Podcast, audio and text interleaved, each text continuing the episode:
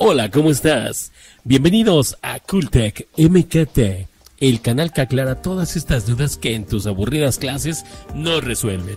Les habla Saúl Cortés. Espero que estés muy bien. El día de hoy hablaremos sobre qué son los estados financieros y qué tan importante es utilizarlos en una empresa. No olvides darle me gusta a este video. Suscríbete si aún no lo has hecho y activa la campanita para que estés al tanto de cada vez que subimos un nuevo video. Sin más por el momento, iniciemos porque Cooltex, yo sé que ustedes quieren saber sobre este tema. ¿Qué son los aburridos estados financieros? Para algunos puede ser una materia muy aburrida para otros que saben identificarlos y para qué sirven, esto es estar como en una dulcería. Si seguimos en una definición técnica, los estados financieros son el reflejo de la contabilidad de una empresa y muestran la estructura económica de esta. En los estados financieros se plasman las actividades económicas que se realizan en las empresas durante un determinado periodo.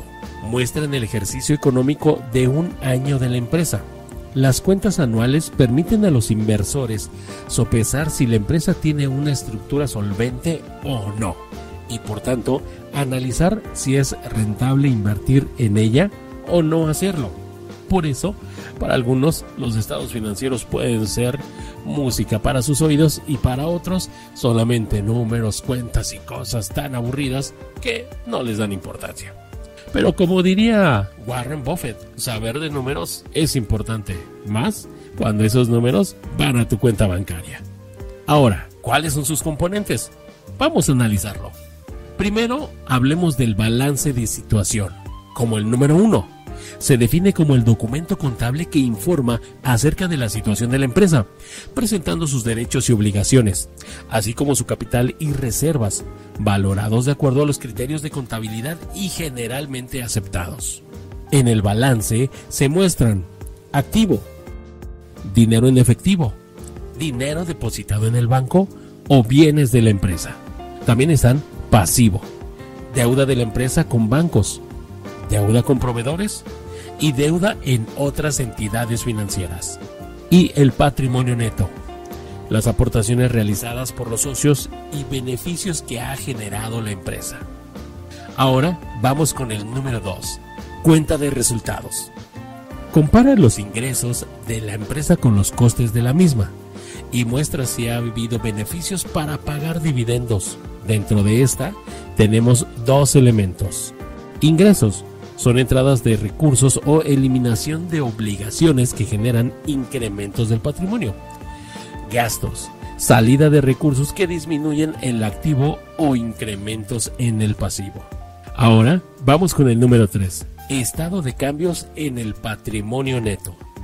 Muestra las variaciones en las entradas y salidas de las operaciones de la empresa entre el inicio del periodo y el final del mismo, que generalmente es de un año. Para eso sirve el estado de cambios en el patrimonio neto. Ahora el número 4. Estado de flujo de efectivo. Muestra las fuentes, regularidad y el uso del efectivo de la empresa, usando estimaciones directas, que es la más utilizada, o indirectas. La estimación directa muestra el efectivo neto generado por las operaciones, esta variable es de vital importancia para analizar la situación de la empresa, ya que refleja la liquidez de la misma. Número 5. Memoria. En un documento utilizado en la contabilidad que sirve para ampliar la información contenida en las cuentas anuales. Así pues, la memoria debe de presentarse y elaborarse conjuntamente con los demás estados financieros. Forma parte de las cuentas anuales y de las sociedades.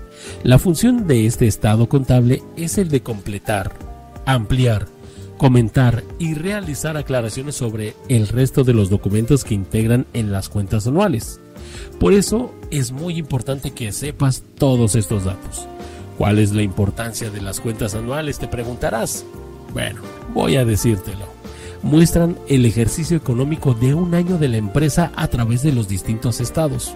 De estos documentos podemos ver, entre otras cosas, la forma de financiación de la empresa y su compromiso de pago, el ratio de deudas financieras, su margen de solvencia, el coste de producción unitario, el volumen de ventas, los ingresos brutos y netos, los impuestos que paga la empresa, su estructura de costes fijos y variables, el stock de mercancías y la tasa de reposición, la depreciación de sus activos, el patrimonio neto, la estructura de sus activos y pasivos también, y los acreedores de la empresa. Los estados financieros son un reflejo de la actividad de la empresa y por ello son muy importantes. La información es pública, de tal forma que cualquier persona puede acceder a la cuenta anual y ver en qué situación se encuentra la empresa. Esto facilita la toma de decisiones respecto a esta. Muchas de ellas publican sus cuentas anuales en sus páginas web para facilitar el acceso a esta información.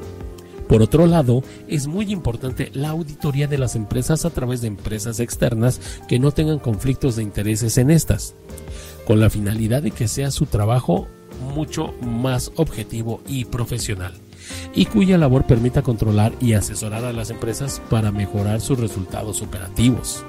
Sin la existencia de cuentas anuales, los inversores no podrían valorar la situación de la empresa, y peor aún, no podrían valorar si invertir en ella es bueno o es malo. De tal forma que, sin la existencia de estos documentos, no existirían inversores dispuestos a comprar y demandar inversiones en las empresas y tampoco podría llegar financiamiento a ellas.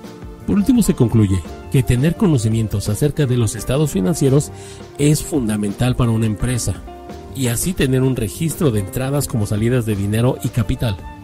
Por otro lado, coméntanos, ¿qué te pareció este video?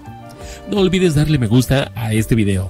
Suscríbete si aún no lo has hecho y activa la campanita para que estés al tanto de cada vez que subimos un nuevo video.